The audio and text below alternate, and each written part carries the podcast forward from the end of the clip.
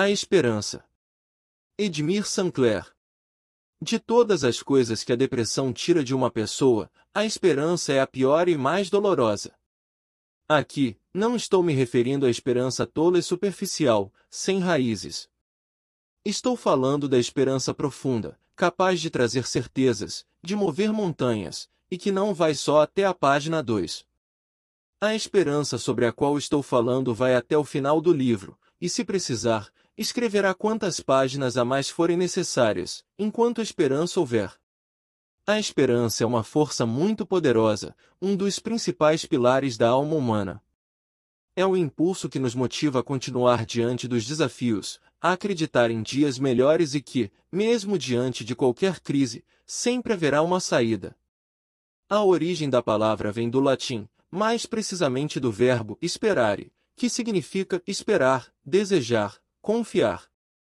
Desde a história antiga, a esperança é vista como a virtude que nos permite lidar com os obstáculos de forma positiva e construtiva. Quando a esperança se traduz em um poderoso combustível emocional, torna-se uma força extraordinária e capaz de realizações impressionantes. Mais do que coragem, ela acende a autoconfiança. A esperança é, também, uma das emoções mais essenciais para a saúde mental e emocional. Quando perdemos a esperança, um gatilho é acionado, provocando um estado de desespero e desânimo com consequências graves, potencializando a possibilidade do aparecimento de uma série de problemas de saúde mental, como a depressão e a ansiedade. Aqui, o risco é duplicado, porque a falta de esperança pode ocasionar uma depressão, e a depressão sempre vai aumentar ainda mais a perda da esperança, num ciclo vicioso mórbido e perigoso.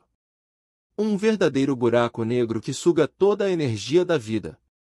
Por outro lado, quando cultivamos a esperança, estamos nutrindo nossa alma com otimismo, positividade e resiliência, além de incentivar a empatia recíproca, nos ajudando a fortalecer a fé em nós mesmos e nos outros.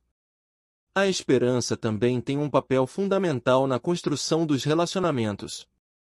Quando esperamos o melhor das pessoas e acreditamos que elas podem agir com as melhores intenções, estamos abrindo espaço para a compreensão, o diálogo e a empatia.